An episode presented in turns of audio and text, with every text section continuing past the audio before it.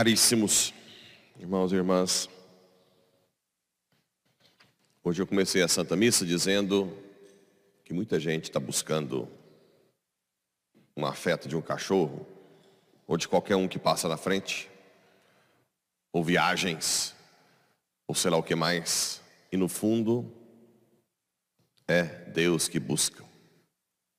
Agora nós estamos aqui nessa leitura de um momento que não é tão diferente do que está no mundo, não.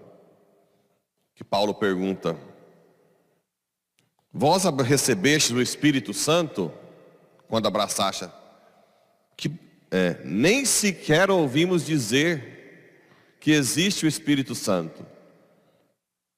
É bom a gente guardar isso. Claro que hoje a sociedade é muito soberba, não vai falar com tanta humildade. Mas é verdade isso aqui. Eles não sabem o que é o Espírito Santo. Por isso que todos os casos que eu atendo de depressão, suicídio, abuso na infância, que mais? Desprezo de pai e mãe, todos. Depois da conversa, da confissão, eu peço que Deus toque o coração com a efusão do Espírito Santo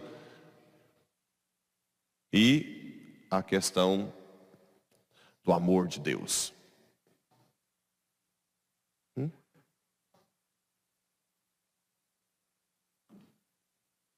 Tá ruim? Ah.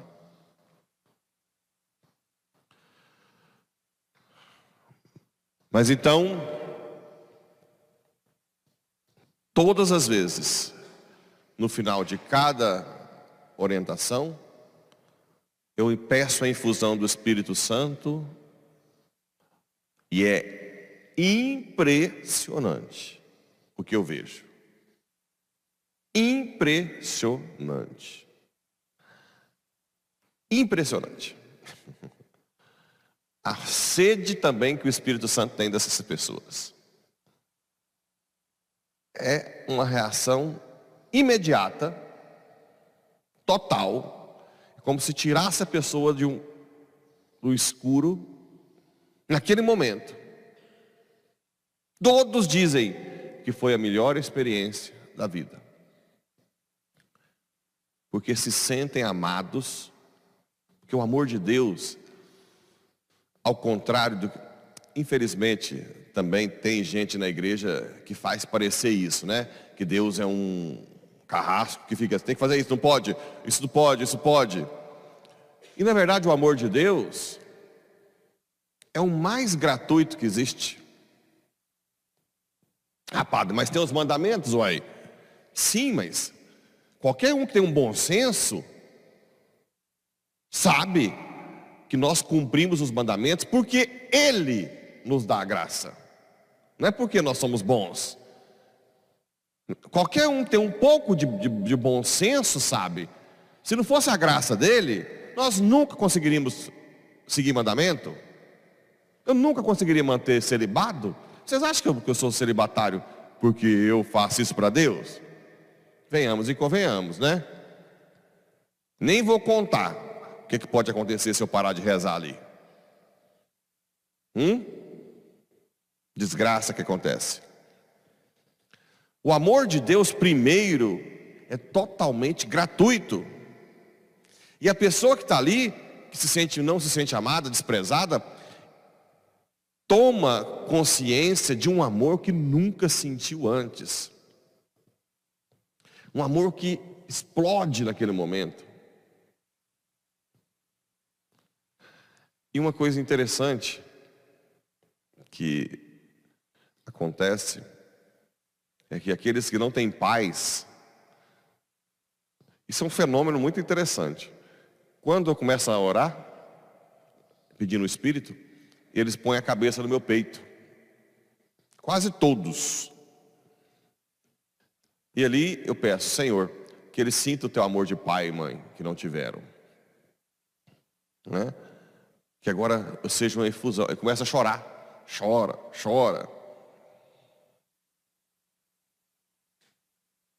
Nem sequer ouvimos dizer. Por isso que eu fico falando para vocês aprenderem logo a, a, ter o hábito de meter a mão na cabeça dos outros.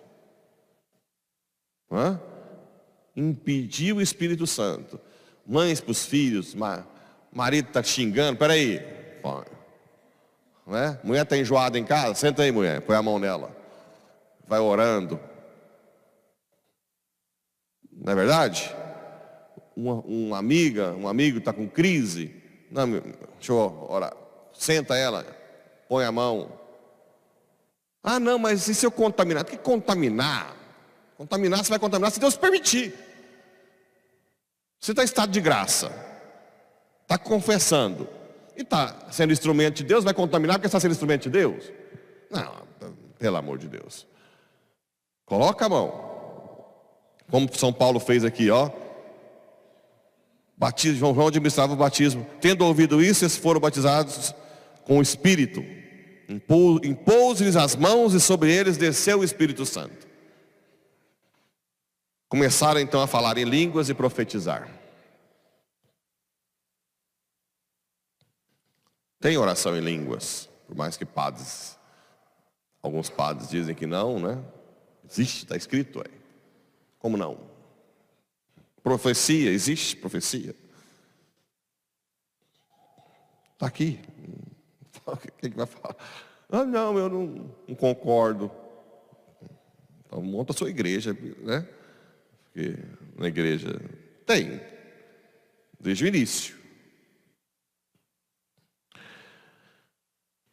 E pegando o gancho que eu acabei de falar, dos, dos que são maltratados e desprezados, olha o salmo. Isso aqui eu tenho certeza absoluta que é a explicação que eu uso nos meus atendimentos. Se Deus permitiu que você nascesse de uma família desestruturada, é porque Ele vai suprir o amor que você, tá, que você não tem. Porque a maioria pergunta, por que, que eu não tenho pai? Por que, que eu não tenho mãe? Por que, que eu não tenho nenhum dos dois? Por que, que meu pai não quer nem saber de mim? Minha mãe está para Portugal. Imagina, que drama. Tem mãe que vai, larga o filho aí e vai para Portugal, para Estados Unidos, trabalhar. Olha o salmo. Dos órfãos, ele é pai, e das viúvas, protetor. Essa é uma frase que acho que poderia ter até como lema da paróquia. Né? Salmo 67. Dos órfãos, ele é pai, das viúvas, protetor.